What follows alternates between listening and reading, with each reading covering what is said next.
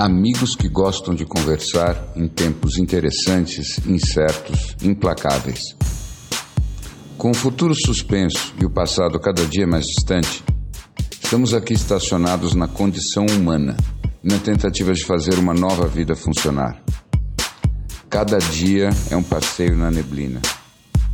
E os elefantes estão soltos. Não usamos nomes, porque somos nós e somos ninguém. O que importa é a conversa e a vontade de gerar alguma luz.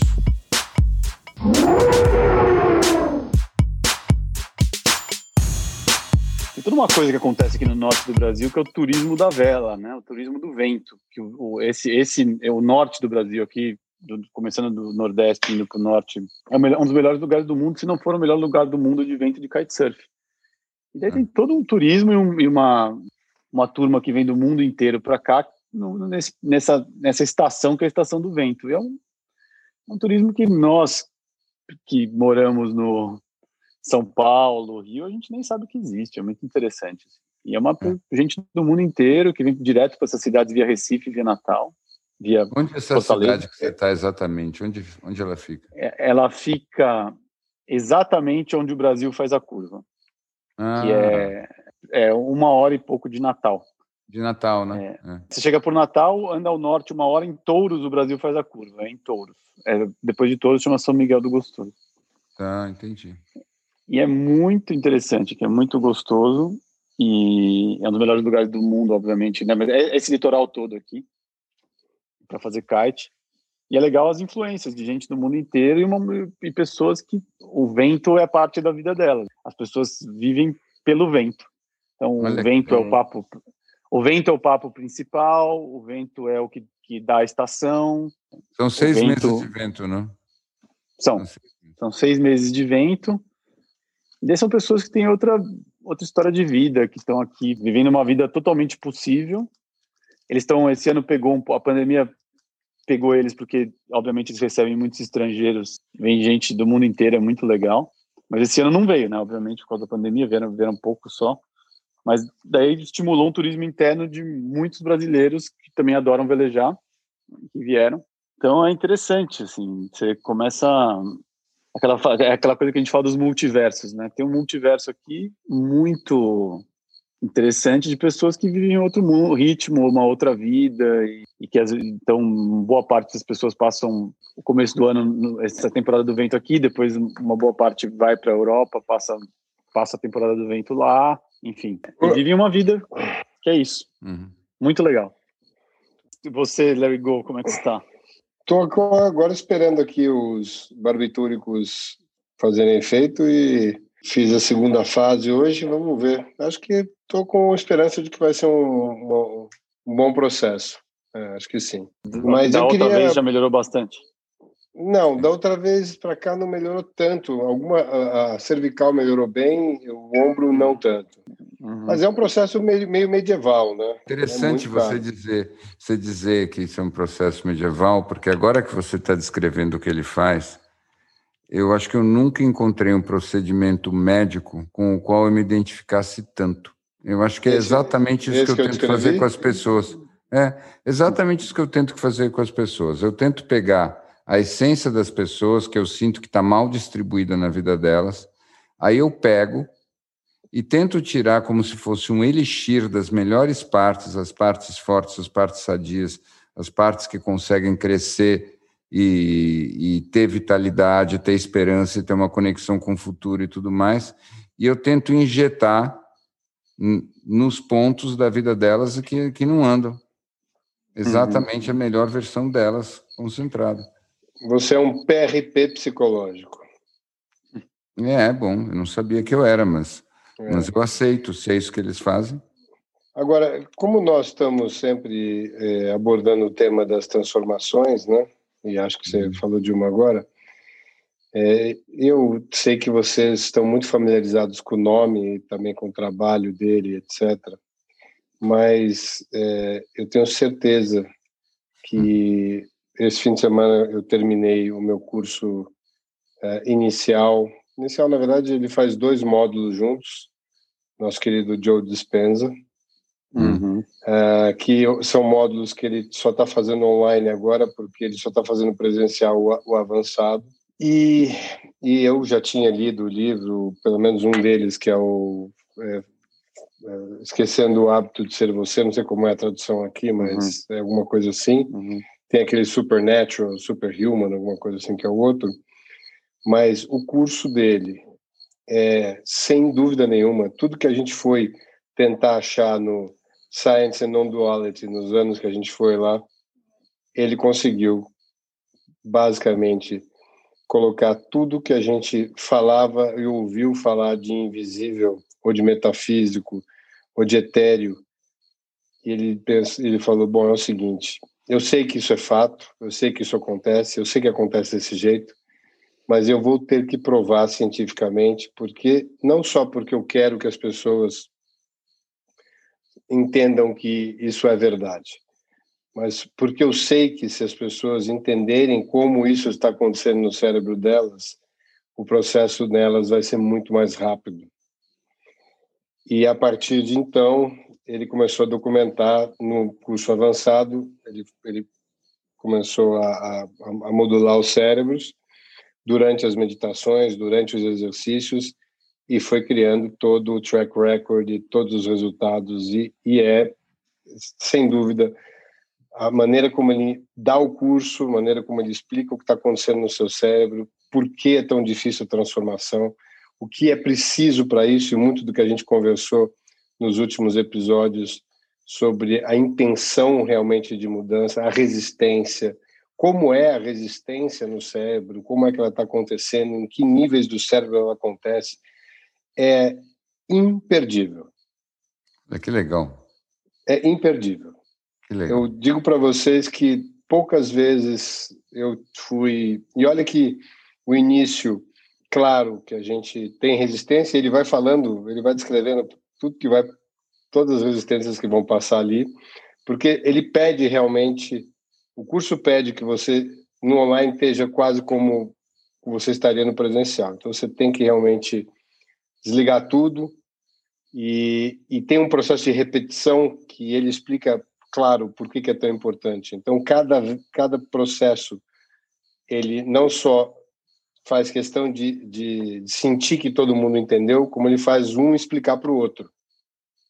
Hum. Ah, mas então, mas é, na verdade é um curso, não é um curso que está gravado, é um não, curso... É, é, é, é, ele não, ele está gravado, é que você assiste isso acontecendo, mas uhum. é claro que você pode, ao mesmo tempo, fazer a mesma coisa, você pode simular que tem alguém do seu lado, você pode fazer o curso com alguém, que eu acho uhum. que é uhum. muito interessante fazer esse curso num grupo.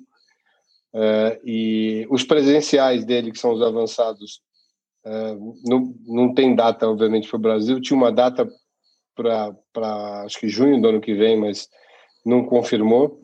Uh, ele, o que ele abriu em janeiro vendeu em segundos, o que ele fez um extra agora em novembro, que por acaso eu conheço algumas pessoas que conseguiram comprar mas é, eu acho que ele está vendendo muito rápido porque é o primeiro desses cursos que é todo monitorado. Então você realmente vai tendo um biofeedback, uhum. a coisa vai acontecendo em real time ali com você. Tudo, né? Tudo que você, até o que você acha que não está acontecendo, está documentado ali. Então, acho que por isso fica uhum. tão interessante. Mas é, não quero me estender Você vai dar um tanto. jeito de ir no próximo que você puder, o próximo avançado? Olha, eu, como você pode imaginar, eu tenho é, dedicado os últimos, as últimas é, 48 horas com afinco nisso. É, me parece que vai abrir um extra agora no, no México, em, também em março, fevereiro ou março do ano que vem. Então esse seria o meu, mas é da, daquele estilo de abertura rápido, meio ticket uhum. master assim, né? Uhum porque uh, eu acho que poucas vezes eu vi um negócio tão didático, uh, um lugar que falasse de divindade e ciência, que falasse de, de da vida, eh, da evolução newtoniana para uma evolução quântica, da transformação do indivíduo para a transformação de sociedade, cara, é realmente um dos cursos mais completos que eu já vi. Que legal, que legal hein? Que bom, hein? Que, que legal. Notícia. Boa notícia. Vamos, é vamos muito. Isso Quanto é. Tempo demora o curso? Ah, se você fizer. Pega, num fim de semana você faz.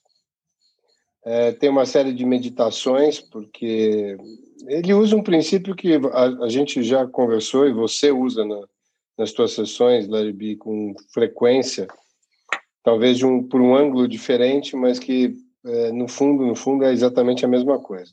O que ele, o que ele fala é de predominantemente de neuroplasticidade. Uhum. É, como é que você desconstrói um caminho neural que já está super consolidado, né? Como você acaba criando um círculo vicioso hoje de emoções que nutrem pensamentos, que nutrem emoções e que mantém, uhum. portanto, esse caminho. E como, através da neuroplasticidade, você pode realmente desconstruir ou desativar, por falta de uso, um caminho uhum. e criar um caminho novo que nada mais é do que aquilo que você diz, você reescrever tanto o que foi como o que vai ser. É, e aí a meditação é, é, muito importante que ela venha junto com um tipo de emoção, porque ela por si só é, é só uma intenção, então é a intenção com a emoção de uma coisa já acontecendo, né? Quase uma gratidão por uma, por, não por um, não por um resultado, né? Não é um outcome driven, não é não é buscando, ah, eu quero é, ganhar tanta coisa, ou ganhar aquilo. É, é muito mais quem é essa pessoa que vai estar ganhando isso, né? Como é essa pessoa? Como que ela age? É essa pessoa que eu quero agradecer já ser. E, e, vai muito em cima dessa vibração. Estou simplificando estupidamente aqui, mas é só para uhum. mostrar que a gente está ainda falando de neuroplasticidade e falando muito da, da, das disputas dos espaços do cérebro que você consegue ativar e que você está usando mais ou menos, e o tempo que você está usando cada um deles. Isso tudo a gente já conversou muito em todos os outros episódios, mas eu acho que ele ele ele fez um overall é, num curso. Muito legal. O Larry, o Larry Go, e, e o caminho prático além das meditações, é, como você disse, é, é, o caminho das afirmações, é o caminho de você já se projetar ou tem algumas, mais algum outro? Eu acho que tem um, tem um processo, primeiro, de uma determinação de observação que é, é muito... Uma vez que você entende que as, os teus pensamentos e as tuas ações, elas vão ou fortalecer ou enfraquecer aquele caminho pré-existente.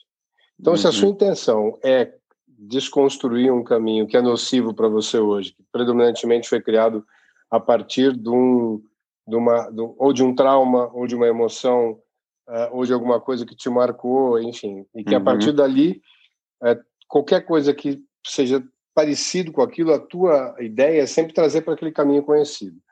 Então, uhum. se você entende que a tua dinâmica, isso é muito interessante, né? A dinâmica de relações que você tem, você uhum. tem uma outra pessoa onde os dois vivem e se nutrem dessa relação de vitimismo, ou seja, eu estou certo, mas o outro também acha que está certo. A única forma de você, no momento que você começa a observar o, o seu padrão é, dentro disso e ver e, e, e entender aonde você está nutrindo essa parte do teu no seu caminho neural e você uhum. brecar e observar o pensamento e a ação Pode parecer difícil, tá? mas assim, é uma intenção mesmo. É uhum. É interessante como, primeiro, claro, você tem a tua reação egóica, que é natural, essa você estribucha uhum. como se uhum. alguém realmente estivesse tirando de você a tua uhum. droga, porque você está vivendo um vício, portanto, uma abstinência, estão tirando de uhum. você uma droga, que é o que é o que é aquele raio de entrar numa discussão, de numa briga de estar tá certo, alguma coisa assim, tirar de você uhum. isso, você vai ter aquela tremedeira, mas fundamentalmente o outro que está muito ligado naquele mesmo tipo de dinâmica fica perdido, porque uhum. se aquilo não está acontecendo como é o padrão das relações, no momento que você muda o seu lado, o outro lado também começa a estrebuchar. Então, é aquela história, a sua transformação acaba mexendo no caminho neural do outro também. Claro, é claro que ele por uma questão até de não estar, tá, talvez, com a mesma determinação que você. E aí eu acho que vem um negócio interessantíssimo da compaixão.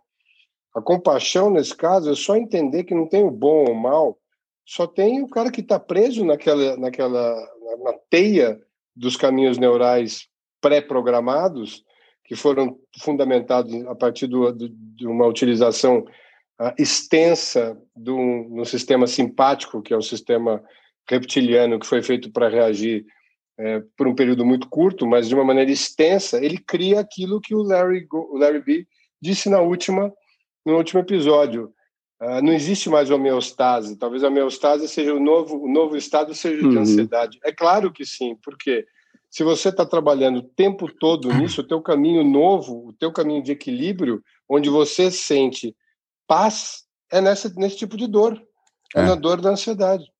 E como é que você desconstrói isso? Não tem. A única forma, é, em relação aos seus pais, é cada uma dessas interações iniciar na observação. As meditações, elas te dão a chance de aprofundar a versão sua melhor que você imagina, que é essa versão de paz, usando o teu sistema parasimpático, que é o sistema mais inteligente do cérebro, usando essa parte do seu cérebro uhum. para aí sim é, criar um caminho neural novo através da neuroplasticidade, ativar regiões mais inteligentes do cérebro e, e desativando as menos inteligentes. Parece ser uma coisa simples e ao mesmo tempo complicada, mas ela parte de uma determinação de transformação.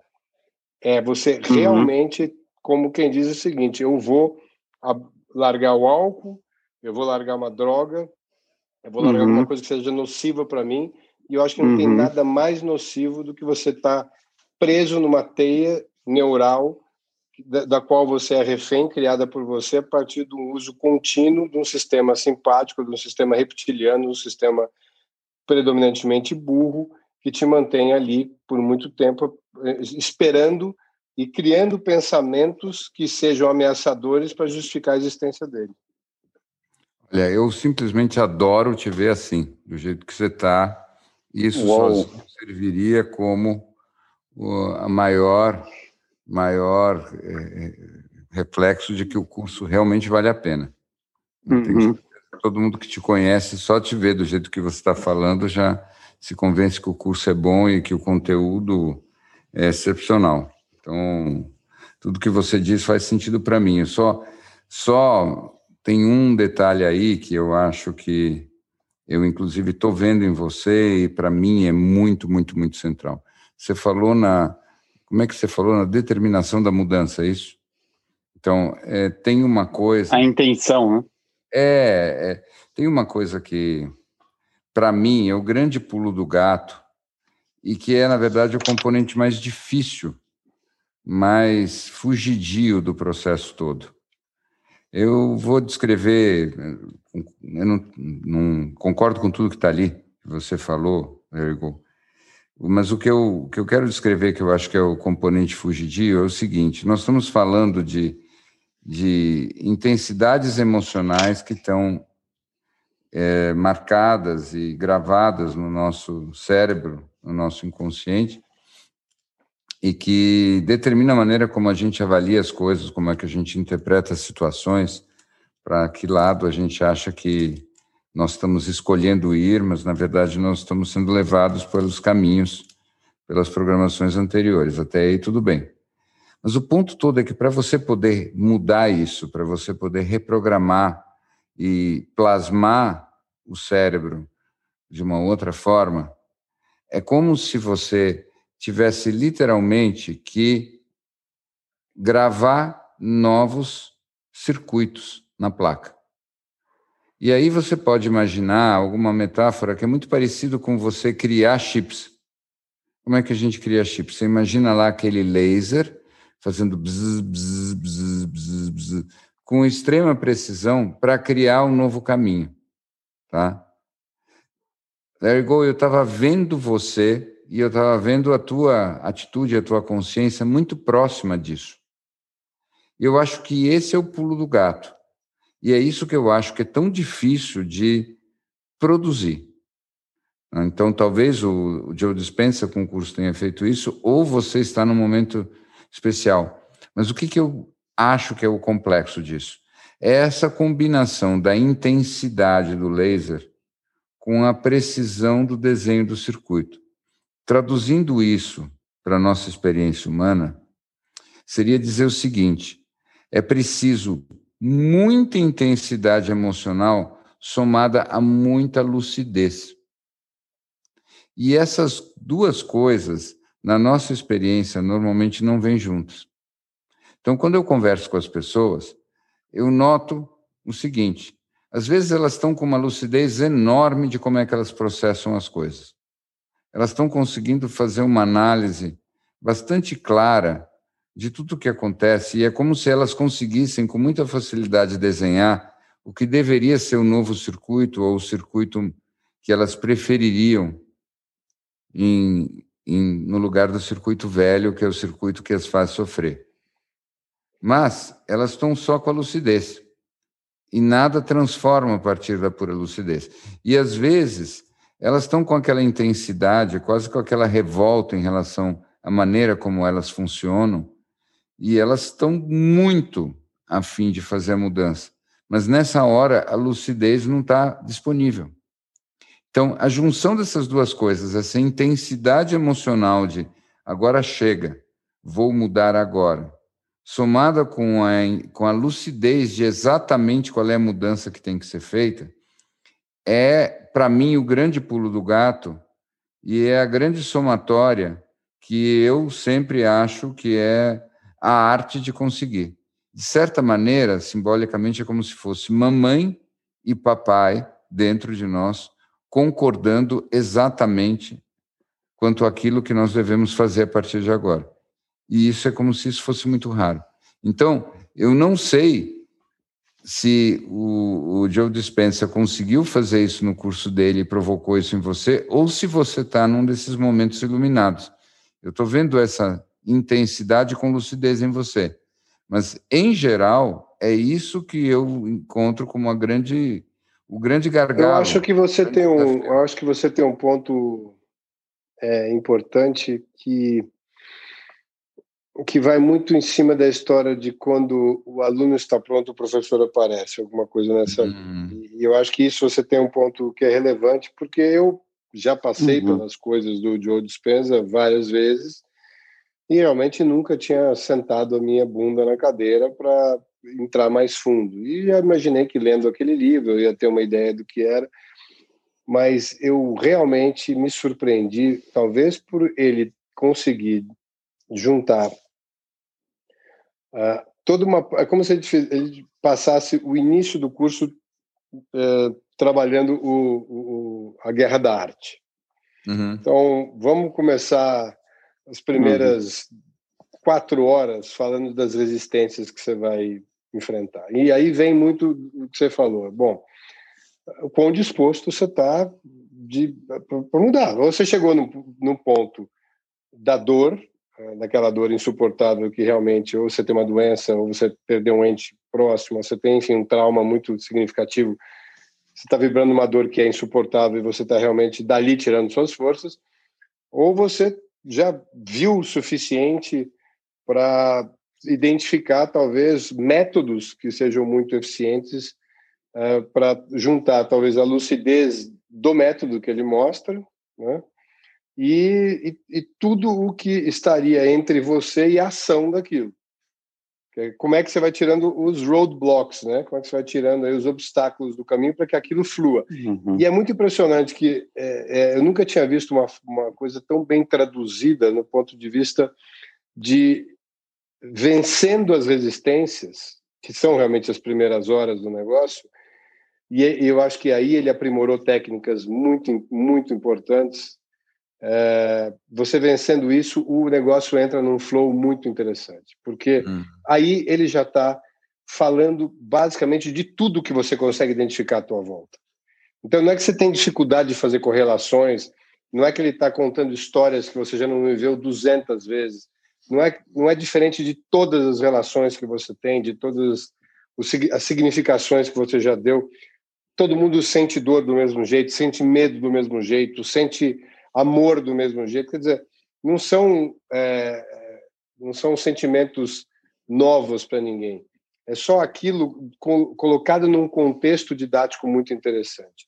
Não acho que ele é o único cara que está fazendo isso, mas acho que ele teve uma ideia muito interessante de que foi o grande pulo do gato, que ele seria um, ele tem talvez um pique é, mais muito mais científico do que um Tony Robbins, por exemplo, e resolveu mensurar isso com quem quiser participar. Então, se vier um grupo de estudo de Harvard, como já veio, ou de Stanford, quem quiser usar ali os workshops dele como cobaias para mensurar tudo que ele está falando e todos os experimentos novos que ele leva. Então, tem coisas que ele leva de novo em cada um desses workshops que nunca foram testados antes. É, das coisas mais simples em termos de quebra de padrão às mais complexas. Uh, e, e, eu acho que ele foca muito numa parte interessantíssima quando ele fala de patologias. Ele vai muito fundo nas doenças autoimunes, né, que são predominantemente. A gente falou, lembra daquele filme The Guitar, né?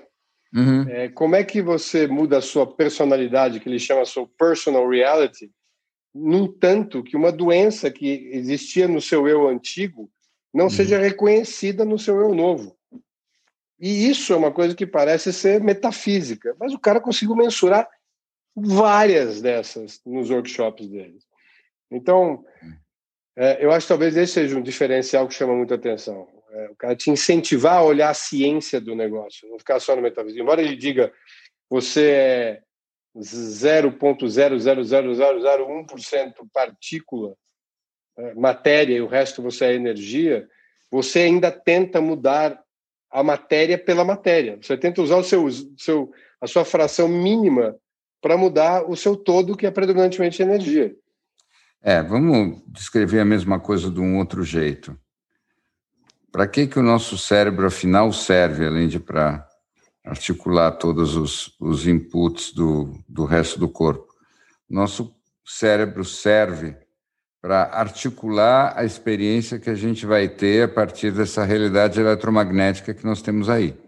Então, uhum. essencialmente, aí tem mil teorias e ninguém sabe ainda exatamente como o cérebro funciona, mas, na verdade, o que a gente sabe que não falamos é que a realidade não parece com nada daquilo que nós experimentamos. Tá?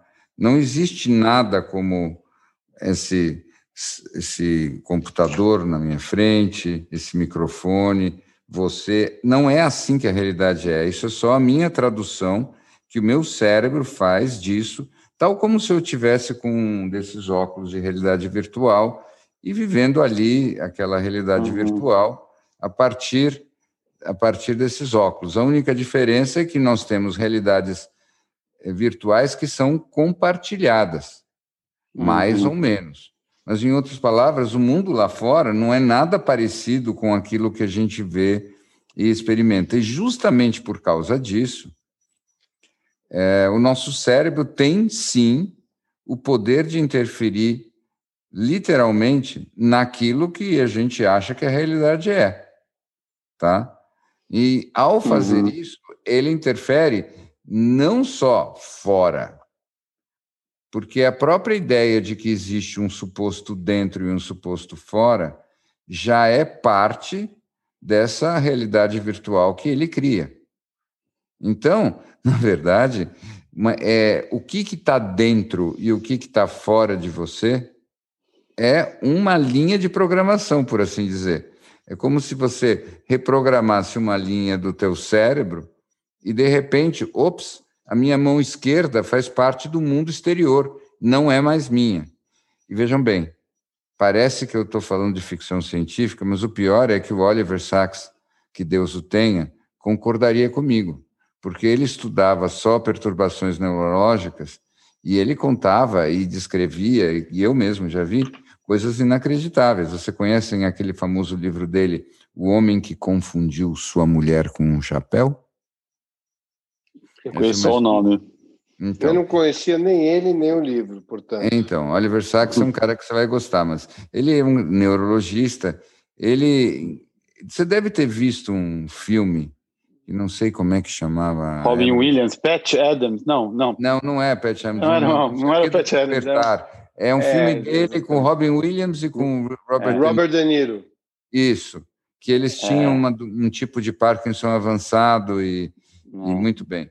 E aí eles tomavam um L-Dopa, e aí com esse remédio eles saíam de um Parkinson que deixava eles num mundo paralelo durante décadas. Muito bem. Mas voltando, o que é um homem que confundia mulher com sua mulher com chapéu? É um cara que foi no neurologista e quando se despediu do médico, ele levantou e quis pegar o seu chapéu e pôr na própria cabeça. Só que aquilo que ele pegou e com muita força ele tentou levantar e pôr na própria cabeça era a cabeça da mulher dele que estava sentada ao lado.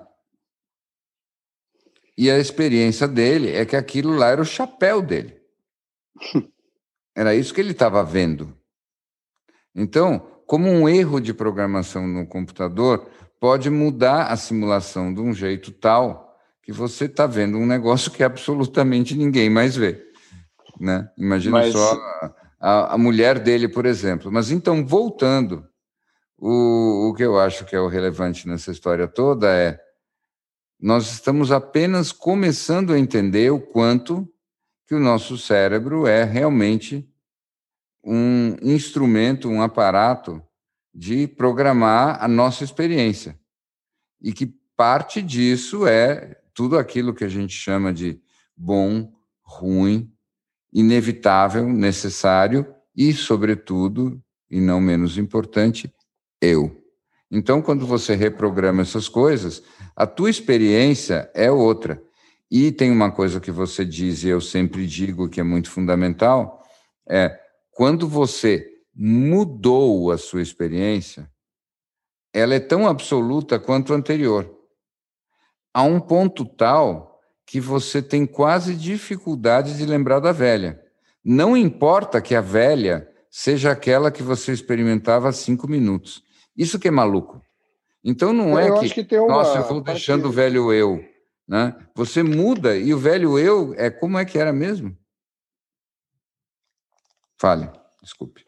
Não, eu ia só dizer que dá para você fazer disso um processo é, bem divertido, viu? é, até porque, primeiro, é, qualquer observação que nós dois tenhamos, uhum. eles vão construir em cada um dos nossos cérebros um caminho neural diferente. Porque uhum. o caminho é baseado na emoção que cada um sentiu, não na observação do fato. A emoção que vai começar a construir aquele caminho. Então, é basicamente a atribuição que você dá a tudo que você está vendo. É, ou a interpretação, não sei. É, agora, no momento que você se dá conta de que essa mudança é, nos padrões de relacionamento que você tem, que são construídos também a partir dessas dessas desses networks, né, de cada um. Ou seja, quando eu encontro com, com o Larry B, uh, o meu padrão de, de interação com ele tem um formato já pré-definido. A gente age desse jeito. Por isso que as pessoas dizem, não, mas quando o outro chegou, mudou tudo. Sim, mudou, porque confunde as redes neurais. Um um está preparado para o Larry B, aí chegou o Larry Snow. Quando são os três, já é um outro outra parte que uhum. acende porque tem que achar um equilíbrio sempre naquela relação para quê? Para que dentro daquele lugar você encontre a calma de saber que você está em casa, vamos chamar assim. Uhum. O interessante é você fazer esses experimentos de mudança e ver como você desorganiza esses padrões de todo mundo. Claro, não, claro, não com a claro. intenção de não, não, não mas, mas é aquilo que eu sempre digo, o que eu sempre digo, não existe identidade sem relação. Não existe. Então, o que define uma identidade, um eu, é uma relação. É, é o então, a rigor. É, não, a rigor, não. Sem o é contexto de uma relação, sem o contexto de uma relação, não haverá um você. Então, aquilo que você chama de você é simplesmente uma você curadoria. É árvore que cai, é árvore que cai é, sem ninguém assistindo. É uma curadoria de memórias de certos momentos com certas relações significativas. E quando nós escolhemos certas relações como favoritas, é apenas isso.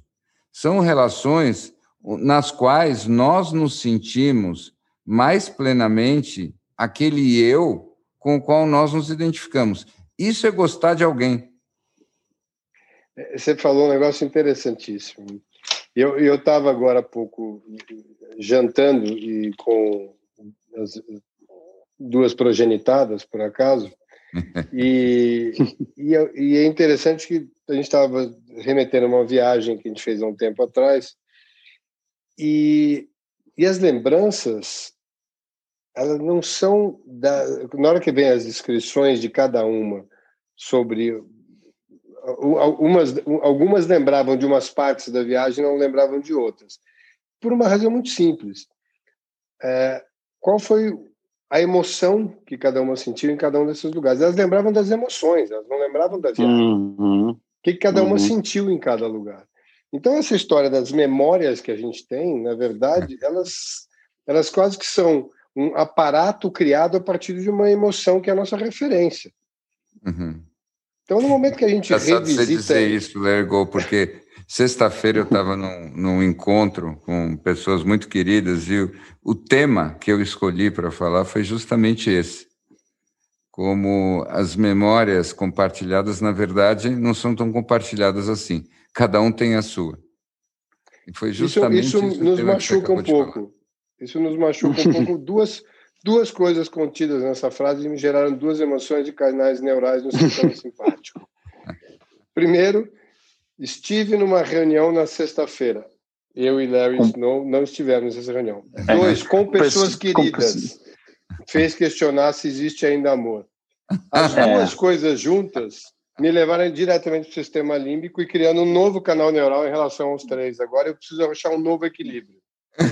Estou gerando, tô, estou vibrando na falta. Mas, mas não existe homeostase, então você vai ter que se adaptar. Não, não, não existe. A minha nova homeostase agora é a minha ansiedade em relação a que lugar eu ocupo no coração do bi. É, então, é. Seu, lugar, é seu lugar é completamente preservado. Ou ele falou isso já com a intenção de dar uma mexida no, no, no, na relação neural que tem a nossa relação. Assim, um é, ele, Talvez ele estava querendo criar uma reconexão aí dentro de tudo isso. Bom, mas é, enfim, eu acho que isso, isso são esses pontos são interessantes porque eles se retroalimentam no momento que você resolve que é, deu já, né? O deu já é assim, eu acho que nada melhor do que uma pandemia para você atingir esse deu já que poderia durar 10 anos em alguns meses. Então, esse modelo de relação desse lugar, obviamente, não vai funcionar.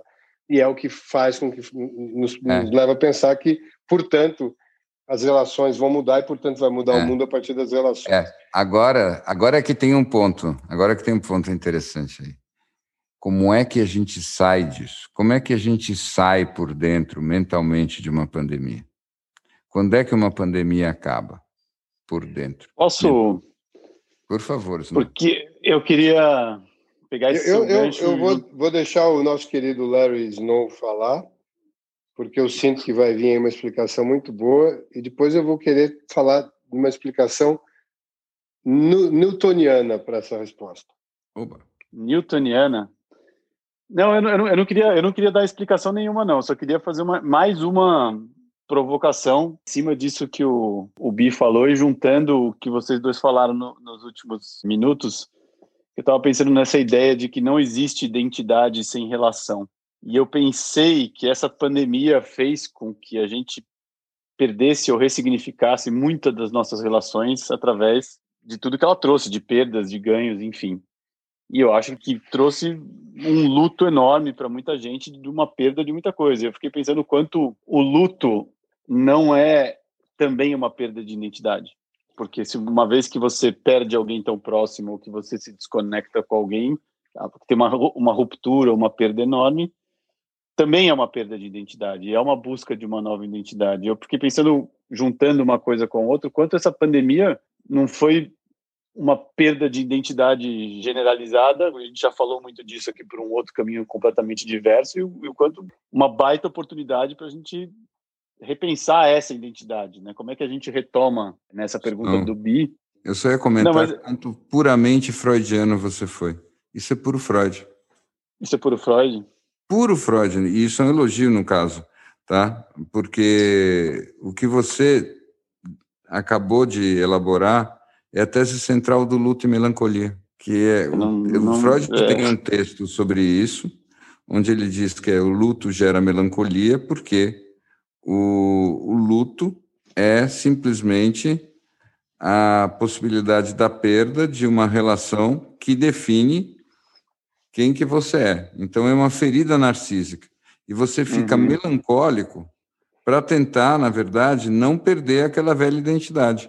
Então você de certa maneira, você ao invés de ficar no aqui e agora da vida, você fica num limbo meio uhum. Melancólico, tentando preservar aquela identidade anterior que não faz mais sentido porque as relações foram perdidas, entendeu?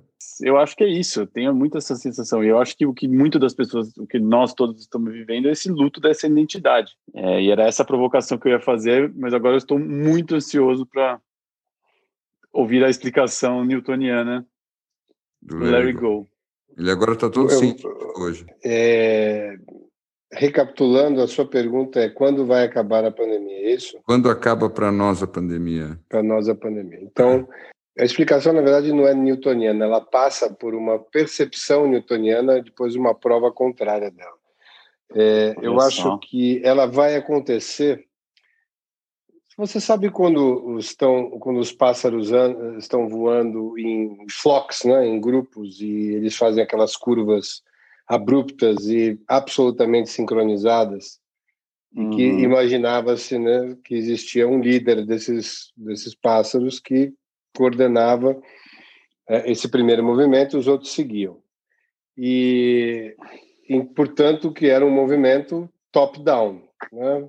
ou seja, hierarquicamente o líder para os seguidores. É, hoje já se sabe, as pesquisas já mostraram que essa mudança ela é feita pela maioria. É, elas estão em tamanho flow que a intenção de mudança é tão é tão é, é, como, é tão una que quando 51% ou 50,05% tem a intenção de fazer a curva, todos fazem a curva igual. Mesma coisa com os cardumes de peixes que também fazem. É uma questão até de sobrevivência de espécie. Esses movimentos acontecem assim. Se, eh, nós não vamos é, passar pelo fim dessa história num movimento top-down. Eu acho que vai ser um movimento onde nós, como humanidade unos, vamos ter uma percepção, por maioria, que já não tem mais sentido aquilo existir. Bonita resposta. Nem dá vontade de pensar numa alternativa, porque a tua é a mais bonita. Eu realmente acredito nisso. Eu não estava poetizando, não. Eu acho que vai ser isso mesmo, aquela história de. Como eu imagino que tenha sido quando, quando caíam as bombas em Londres, né, lá nos meados de 40 e poucos, e que a turma estava lá e de repente um foi olhando para o outro e chegou uma hora que um 50,1% falou: Cara, vamos tocar a vida. É, eu e... sei, mas é que você sabe, eu acho que tem uma coisa aí que eu, eu, eu, eu só preciso localizar porque as palavras atrapalham. Eu, eu, eu confio e eu sinto que vai ser do jeito que você falou, mas, mas, mas, em relação a um aspecto, em relação ao encolhimento quanto à pandemia, o encolhimento quanto a, assim, eu acho que com, com essa história de, de quarentena, de ter que ficar recolhido, de não tocar a vida, eu acho que vai, é isso mesmo que você disse. Mas o que eu estava pensando era um outro, outro lugar. É, eu acho que essa situação toda, esse ano de 2020, criou uma nova realidade de exceção, uma realidade de pausa, uma espécie de um Shabat meio misturado com um filme de terror.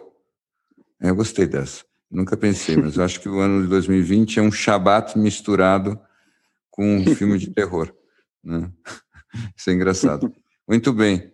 É, que, de certa maneira, foi tão marcante que eu fico pensando quando é que a gente consegue esquecer desse lugar que a gente viveu é, durante esses meses. Uma coisa é a gente retomar a vida. Eu sinto que nós estamos começando a retomar, eu mesmo estou retomando, as pessoas estão retomando, em pouco tempo a gente está retomando. Mas eu não sei se a gente está exatamente como se aquilo já tivesse passado. Eu sinto que é como se aquilo não tivesse passado, porque aquilo trouxe essa história toda do coronavírus, ela trouxe um, um a perda de uma inocência, eu acho que para esta geração. Tá? Você não acha que tem uma? Eu acho que tem dois movimentos, né? Mas um deles é inercial. E eu acho que tem um pouco de um, de um tsunami nesse terremoto. Né? Você tem Sim. o fim da tremedeira, mas tem uma água que vem depois e a gente não sabe quão é. extenso é esse tsunami. E talvez venha muito da história de como é que você vai contar essa história da sua vivência no, no na pandemia. É. Qual vai ser a história que você vai levar para frente, das experiências que você teve e qual o significado que você vai dar para elas. E acho que vai acabar sendo um processo muito individual. Agora, você tem toda a razão, eu não sei avaliar como é que isso. Não, não tem dúvida que é um marcador, é um divisor de águas. É, ele tem um trauma de uma guerra, não tem dúvida nenhuma. Ele talvez não tenha os mesmos tipos de sequela psicológica de uma guerra, mas ele, ele traz um tipo de medo que é muito difícil de mensurar e, e é uma forma muito diferente de cada um lidar com esse medo, que talvez possa se estender. Mas eu estou imaginando que é, o que nós estamos falando predominantemente agora é tempo, né? Depois de um certo tempo, vai ter um movimento que os pássaros vão virar de um lado um para o outro. Pois e é. isso sempre vai, vai ter feito parte de uma história, como outras histórias que a gente teve aqui, que individualmente uh, provavelmente tenham sido até mais traumatizantes. Aqui então. no Brasil, em especial, se você for falar com uma geração que viveu o confisco do Collor, por exemplo, eles é. têm histórias mais, momentos de muito mais trauma do que essa pandemia. Mas, pois é, mas a gente estava tempo, lá, mas... né? A gente estava lá, né? A gente estava lá, a gente sabe, é, é, a gente estava lá, mas eu particularmente não tinha um 200 ou 500 ou mil funcionários, uma folha de pagamento no dia seguinte, um fornecedor para pagar. é, então, mas claro. Quem viveu isso, eu... É, qual é esse nível de angústia que cada um já viveu? Mas, né? Pois é, mas o que eu acho é que o quão coletivo e universal isso é faz toda a diferença. O que eu quero dizer? É óbvio, escuta, é, um monte de gente, inclusive no ano de 2020, vai depois se lembrar desse ano como um ano muito bom. Um monte de gente foi beneficiada com esse ano. Né? se uhum. você olhar objetivamente. Mas é, o, que, o, que, o, que, o, o que me interessa mais é uma, uma nuance nesse negócio. É assim, ninguém que está vivo e lúcido hoje em dia experimentou como é que o mundo era na Segunda Guerra Mundial. E o que eu acho é que depois da Segunda Guerra Mundial, nós todos passamos por um longo período antes da gente nascer e depois que a gente nasceu, um longo período onde as coisas, do ponto de vista coletivo, pareciam estar, vamos por assim dizer, mais em ordem. As bagunças, os caos, as, as destruições sistêmicas pareciam localizadas. Então, teve muita gente que sofreu muito. Então, quem estava numa guerra nos Balcãs, quem estava no Vietnã, quem estava no Afeganistão, quem estava no Iraque, uhum coisas uhum. muito piores do que ano de 2020. Não tem menor. Uhum. Uhum. Mas o que eu estou dizendo é de, uma, de um ponto de vista, ao mesmo tempo que é mais sutil, talvez ele seja mais insidioso. O que eu acho é que, pela primeira vez, de uma forma coletiva, planetária, as pessoas que estão vivas no planeta hoje tiveram a experiência de que o chão a qualquer momento pode ser puxado debaixo do pé delas. Tá? E é claro que teve casos muito mais extremos disso por aí. Mas, por exemplo, você falou do confisco do colo. Para algumas pessoas foi muito mais extremo do que o coronavírus, mas foram algumas pessoas, e foi no Brasil.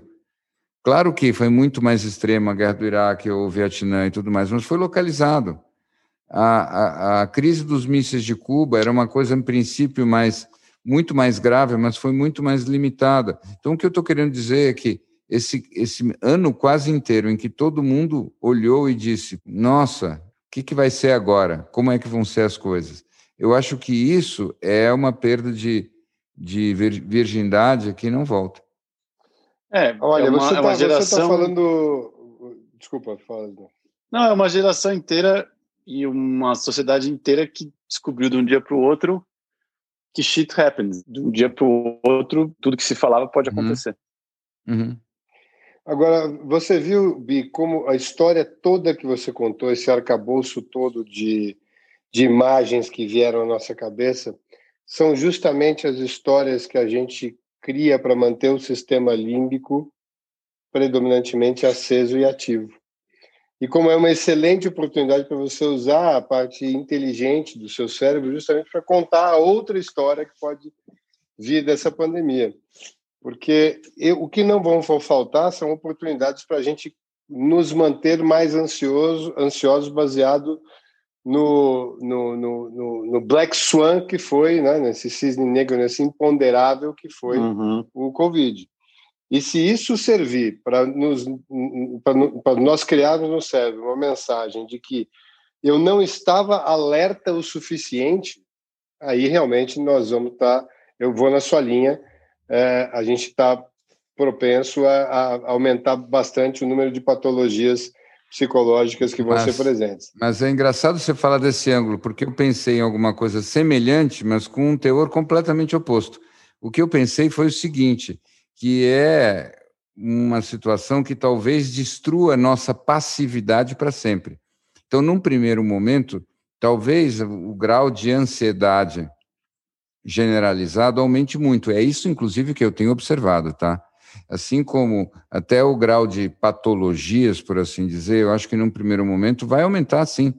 Mas eu não estou preocupado com isso, porque, bem em linha com aquilo que nós estávamos conversando, eu acho que não existe nada mais perigoso para o ser humano do que uma passividade satisfeita. Então, uma sensação mais ou menos do tipo: ah, a vida é assim, o mundo é assim, é assim que as coisas funcionam.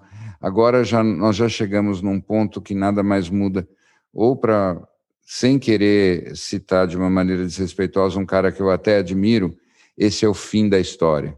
E não existe mais nada, uhum. porque a gente já sabe como é que as coisas vão seguir daqui por diante. Então, o que eu acho, sim, existe um componente aí de ansiedade aumentada ou até eventualmente patologias, mas elas não me preocupam em nada, porque para mim a grande história é você perceber que é, não é um convite esse negócio de você programar e desenhar a tua vida do jeito que você acha que deveria ser. É simplesmente eu... a opção entre você ter uma vida muito ruim e a esperança de uma vida melhor. Bingo! Eu acho que é exatamente isso. Eu acho que é exata, precisamente isso. Essas é, são as duas opções que você tem. E, e, e uma essa imagem... descrição que você fez dessa, dessa desesperança, da forma como as pessoas têm uma, uma, talvez hoje propriedade para descrever desesperança, ela é justamente essa descrição de uma profecia autorrealizável, porque é uma cocriação de uma realidade desesperançosa. Uhum, a opção uhum, de sobrevivência uhum. é justamente pensar o oposto. Sim, sim, sim, sim. Toda a minha eu dificuldade com as pessoas, quando eu tento ajudar elas, é sempre nessa direção. Primeiro, é convencê-las de que a, a mudança é, é uma jogada interessante. Você, você sabe aquele negócio de quando você tem três três bolinhas, tem uma bolinha escondida em três copos, e você escolhe o que acha que é um, e você tem que dizer aquele que não está. E aí você diz um, e aquele tira o copo, e aí só sobram dois. E ele pergunta: você quer mudar de ideia ou não? E a maior parte das pessoas não muda de ideia. E existe uma prova estatística, nada intuitiva, de que a tua chance de acertar é maior se você muda de ideia no meio do caminho. Isso daí é maravilhoso. Eu, a imagem que me veio enquanto vocês falavam é que eu acho que as pessoas estão acostumadas a pensar o caminho do futuro pensando no caminho que foi trilhado até aqui, né? Claro, eu, as pessoas estão projetando olhando, o futuro em, isso, até, é isso, olhando no retrovisor. É, olhando no retrovisor, e é isso. Só que agora você olha para o passado, você está olhando uma, uma pandemia aqui atrás. E o passado, uhum. tudo que você viveu, já e tudo que você significou já não, já não faz mais tanto sentido assim. Então a gente tem um tem uma crise de significado importante. E eu acho que também. Você tem um ponto interessantíssimo e eu acho que vale aí somar com a dica do do Bi. Uh, do mesmo jeito que você não percebeu vindo a pandemia, você ainda tem uma boa chance de trocar a bolinha que você escolheu. Isso. então, é, tem uma coisa que a gente usa muito na, no mercado financeiro que usava muito, né? Na, na, vida de mercado financeiro, que tem, tem essa percepção de que performance passada, performance passada garante performance futura, né? Uhum. É. E, e, quem aproveitou-se muito disso foi o Madoff, inclusive. Criando, ele falou assim: mas não preciso nem criar uma performance presente, eu preciso criar uma performance passada e real. Exatamente. As pessoas não estão preocupadas com o que eu estou fazendo, elas estão preocupadas com o que eu fiz. Mas a história é essa: é ou você ressignifica o passado, porque é, se você vai realmente projetar para frente, você tem que ressignificar o passado, ou simplesmente não usar o, o teu critério, né, que todos os seus viés de confirmação que estão sendo baseados em tudo que você já viveu. Porque você não tem como criar nada novo, não tem como criar na, nenhum caminho neural novo se você estiver sempre usando uma experiência passada para criar uma emoção futura. É. Ou seja, em, em algum nível, só para criar uma frase de efeito, que meu pai diria, ele sempre dizia quando era pequeno que eu era hiperbólico, que é a maneira do meu pai dizer que eu exagerava. E eu gosto muito dessa palavra. Sim, sim. Eu exagero, sim, mas é sempre com o intuito de, de me ajudar a não esquecer. Eu acho que eu, eu, numa das minhas vidas passadas lá na Grécia, eu realmente eu, eu treinei bem a arte da memória. Vocês sabem como isso funcionava na Grécia, né? eles desenvolveram isso. Essa história é muito boa. Na Grécia, na época, não tinha esse hábito de você sair escrevendo então, o negócio era você realmente lembrar de tudo de memória. E é claro que tinha o desafio. Então, como é que você faz um super discurso e você vai lembrar de memória? Para isso, eles desenvolveram a arte da memória.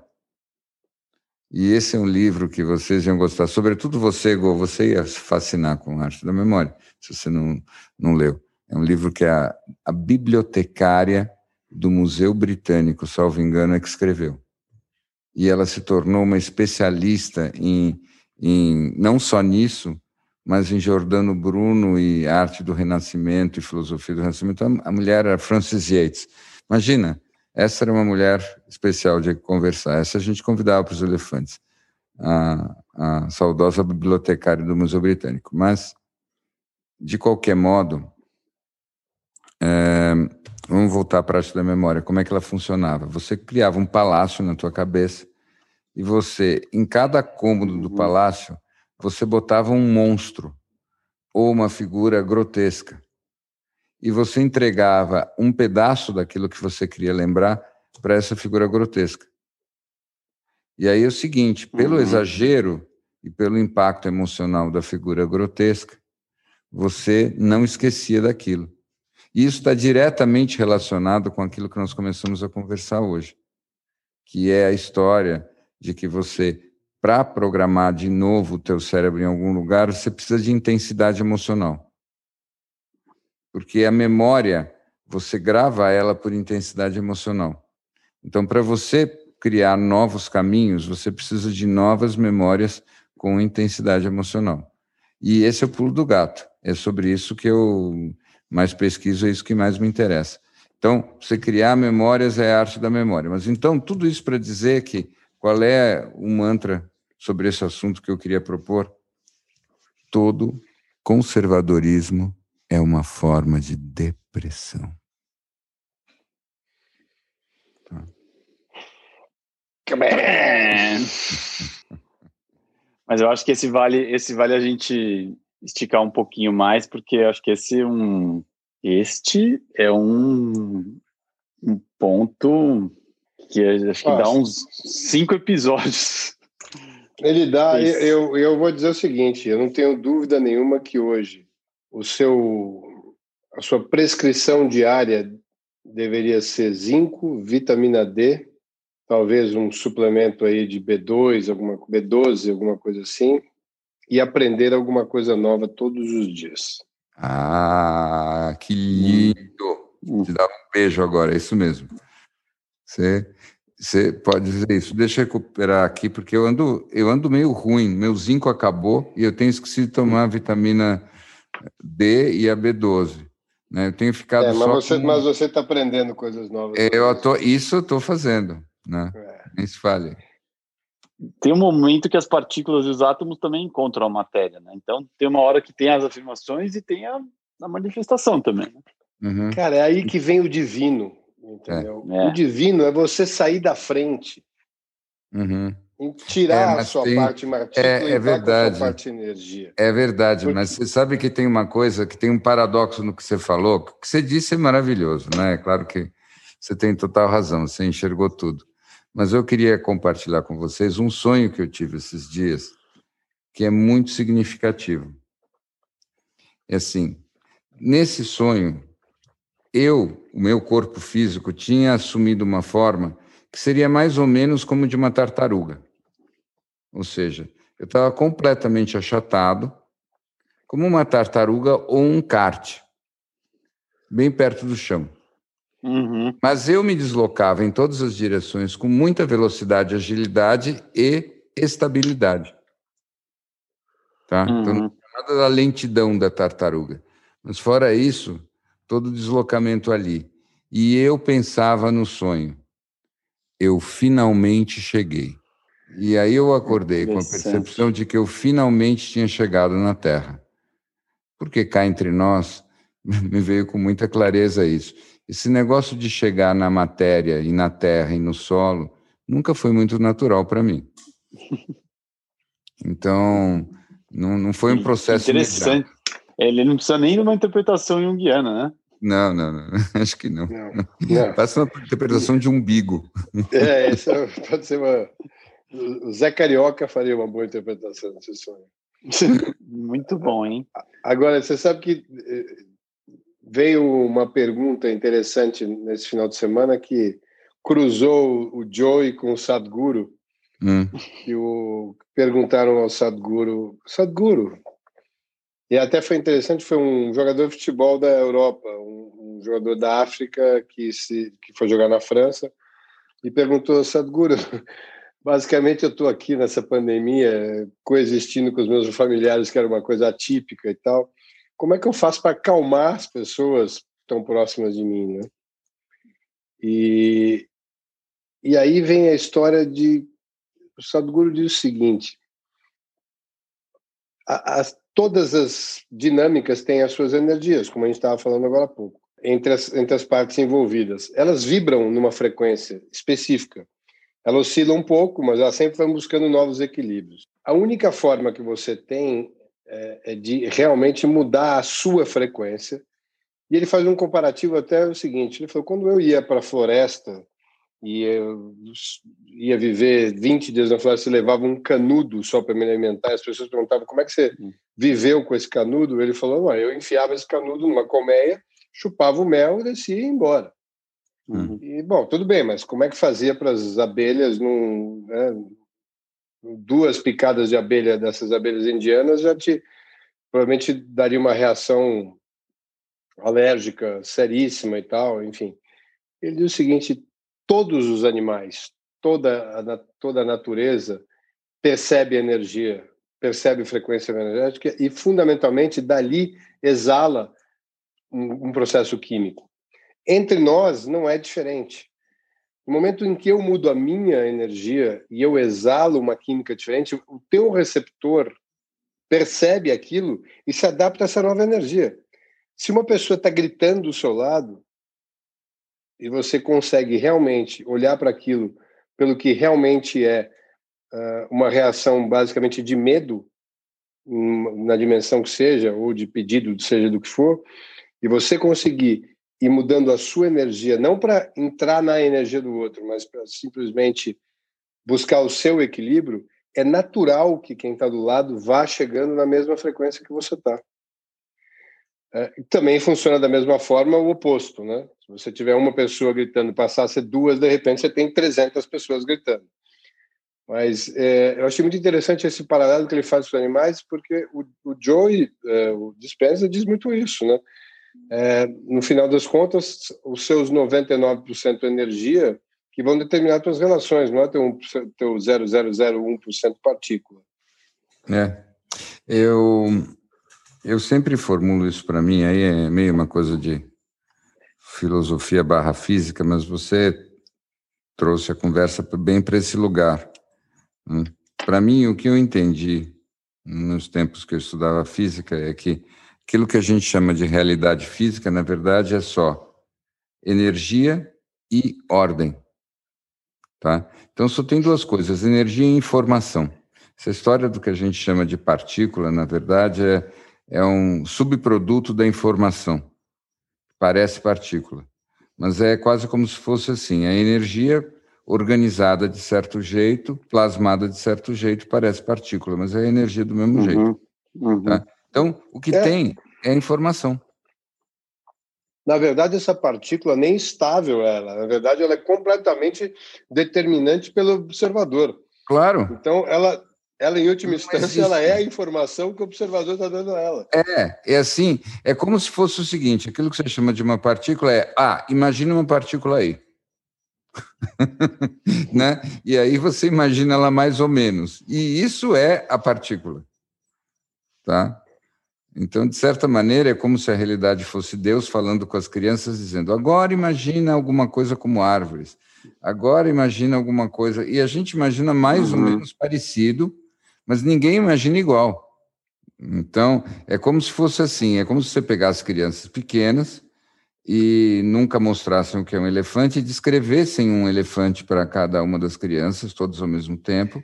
E aí o exercício é que todas elas vão desenhar o elefante. E aí a gente compara os desenhos, né? Para ver o que, que é o elefante de cada uma. E essas são as realidades, né? Essas... Isso seria isso seria a realidade.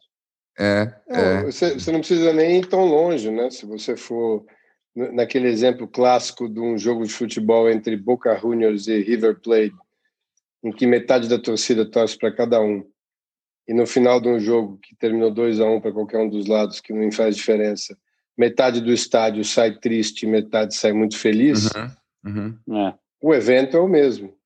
E você sabe uhum. que nesses eventos assim, é, tem pesquisas com. Tem um cara chamado William Tyler que ele é especialista nisso. O livro dele é tão complicado que eu tentei ler duas vezes, tipo que está tá assim, como se diz em inglês, above my pay grade. Não, não, não, Acho que o é Jordan é Peterson parou na página 5 desse livro. É? Eu acho que eu acho possível. Eu acho possível. Aliás, tadinho, ele está bem sofrido. Né? Deu até é vontade, mesmo, não vi ele ultimamente.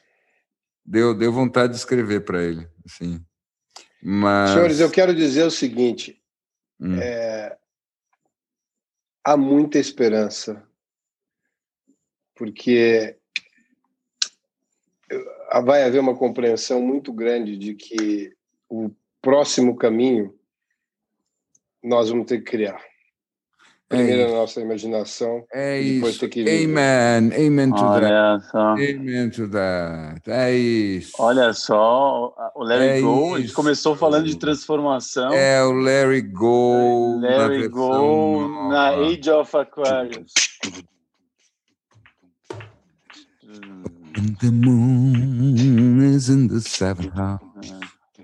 And Jupiter. Go, go, go, go. Go, go, go, go. This is Larry the Go. of the age of, of Aquarius. O, o, Larry Go transformou. Assim, é isso. Acho que a gente Joe vai ter Dispensa. que. Viva Joe Dispensa. Viva do Joe Dispensa. Tira o meu chapéu. O Joe Dispensa. Eu realmente. Eu, talvez seja precoce gente... para eu falar das minhas resoluções, mas eu quero dizer para vocês que eu tive um momento eureka. É. Uou.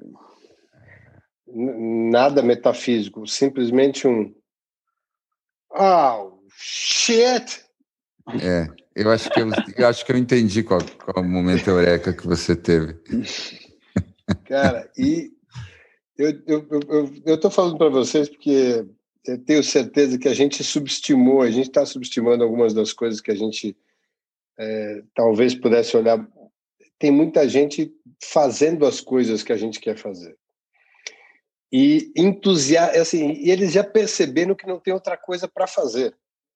Uhum. Variações do tema aqui e ali, mas assim, uhum. basicamente é isso. É, não tem nada mais importante, porque não faz diferença nenhuma. Não faz. Então é engraçado. Exatamente. e você vai, e, e pensa, pensa, pensa num brinquedo que você possa usar todo dia, o tempo todo. Claro. Pensa. E como já diria aquele grande Yogi, estava na ponta do seu nariz, né? É, mas então. Eu, como eu estava comentando. Tá todo mundo fazendo, tá, mas, tá todo mundo fazendo mas a sacada assim. do Bi foi muito. É, as coisas vão passando, vão passando, vão passando. Aquele livro que está na estante, um dia você tira. Isso. O que eu percebo que a gente quer, cara, fazer, e eu acho que é a frequência de vibrar numa frequência que cria sincronicidade hoje, é porque a nossa intenção genuína é transformação. Uhum. A gente quer muito isso, a gente quer transformar, uhum. ajudar a transformar, viver transformação. As, as coisas do, as coisas do, do que, que dão essas esses quick highs, eles não, eles estão cada vez hum. menos interessantes. Eu achei bem legal, porque você respondeu a minha pergunta e você deu a resposta que eu queria. É assim e só assim que o clima de pandemia acaba. Quando ele não tem importância, porque você está tão focado, tão concentrado na transformação que você inventou, porque a transformação não é para ela vir sozinha. A transformação legal é aquela que você teve o prazer de inventar. Porque a dor que você uhum. sente é só o convite para a charada que você vai resolver. A dor que você sente é a descrição do elefante que você não conhece e ainda não desenhou. A dor que você sente uhum. é apenas a oportunidade de você virar o criador de você mesmo. E com isso. Tem coisa mais importante do que isso? Não, não tem nada mais divertido. E talvez não tenha nada. Na verdade, não tenha nada além disso. Não tem nada mais importante porque não existe outra coisa. O que existe apenas é a criação da realidade que você se faz, que é depressiva, que é o apego à dor, que é a certeza de que aquilo que sempre te incomodou sempre te incomodará, e a percepção de que, peraí, peraí, peraí, peraí. Se eu estou aqui a cada momento sem perceber, fazendo até força para sustentar a dor que sempre me identificou e sempre me definiu, quer dizer que eu posso simplesmente usar esse mesmo aparato, esse mesmo aparelho, para criar qualquer outra coisa. A mente que adoece é a mente que te cura. Exatamente. E a mente adoecida é simplesmente a mente que está presa na miragem do que ela mesma criou e esqueceu. Exatamente. A mente doente é a mente esquecida. A mente esquecida. É isso. Porque, como eu estava dizendo para outra pessoa querida hoje, é, chega o, o guru e diz: No fundo, meus irmãos, all you need is love. Aí chega o roqueiro com barba e cabelo comprido e diz: All you need is love. Is love. love is all you need. É o amor. A combinação foi perfeita. É Agora, deixa eu mostrar para vocês uma brincadeira que eu arranjei para mim hoje. Quero mostrar. Pera. Cara, o, que tem de gimmicks? O que tem de gimmicks nessa casa? Eu estou vendo o seguinte: não vai caber, gadgets. não tem mais lugar para Olga, não tem mais lugar para ninguém. É, a, gente vai ter que, a gente vai ter que brigar pelo nosso cantinho do nosso estúdio lá, né? É. Ah.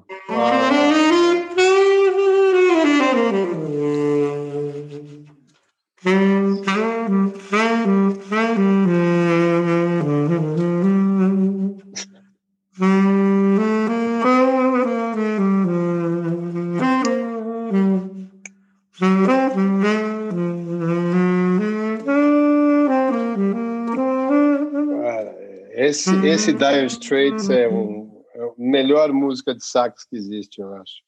moderna, né? Pós-moderna, vamos dizer assim. Então, mais de 20 anos sem tocar.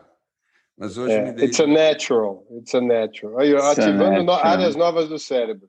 Eu acho que eu, eu perdi a minha... O meu, meu cérebro perdeu qualquer conexão aqui, eu tô meio abismado.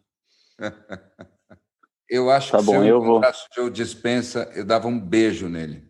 Cara, que maravilha, eu tô encantado. É, né? um, um, beijo pro Joe Dispensa.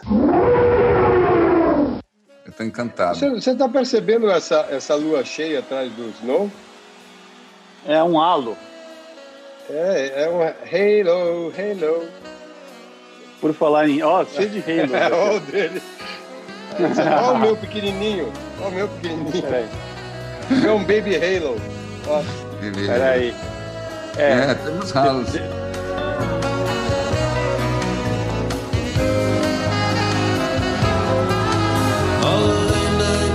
have been struck between the symbols and their bell. Prehistoric garbage trucks got the city to themselves. Echoes and roars, dinosaurs, they all doing Taxis and a home, only taking calls for cash. I don't know how